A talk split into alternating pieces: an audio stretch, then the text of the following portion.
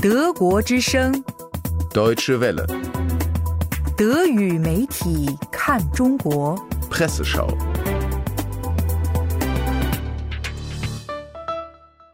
过去四十年，以中国经济的进步来看，转型的速度可谓是前所未有。国内生产总值平均每年增长近百分之十，并且改变了全球贸易的模式，成为全球第二大经济体。现在的问题是中国是否会在今年或不久后的将来把握机会，成为全球创新的领导者？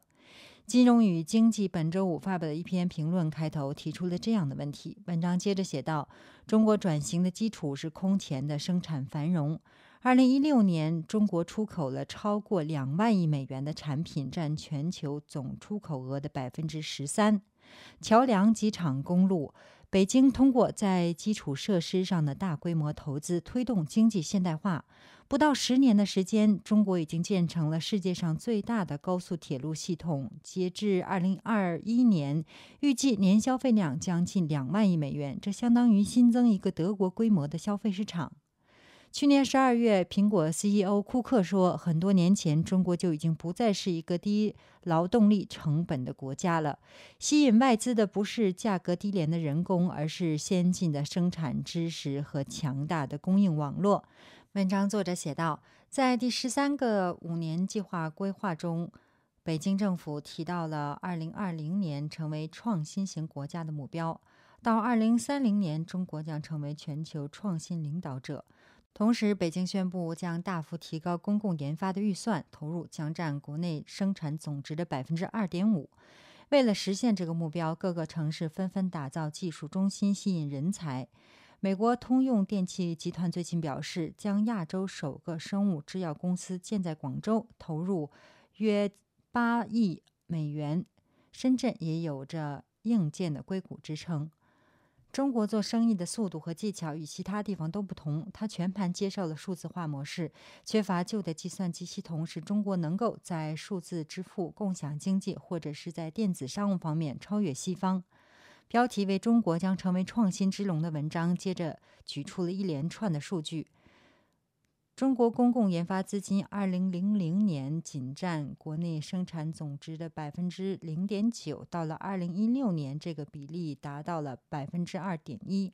到目前为止，增长主要集中在应用研究和商业开发上。尽管如此，中国在二零一七年全球创新指数中排名第二十二，排在西班牙、意大利和澳大利亚的前面。中国在权威科学出版物的文章刊登份额从一九九七年的不到百分之一增加到二零一六年的约百分之二十。文章指出，美国占据的优势还包括全球百家顶级大学中三十所都在美国。另外，美国也有着勇于尝试风险的企业文化，传统上这让美国企业具备了攻击性强和创新性强的特点。不过，美国的工业不像以前那么有活力了。作者认为。特朗普政府看起来似乎完全误解了真正的需求。他主张保护主义，美国公司减少了压力，在创新上不再有紧迫感。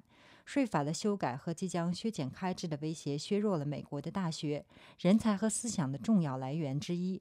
移民可能受到限制。文章最后写道：考虑到特朗普的战略，现在正是中国走向世界创新领导者之路的好时机。中国成功故事的新篇章会多么迅速和轻松的完成？今年年末将会看到清晰的轮廓。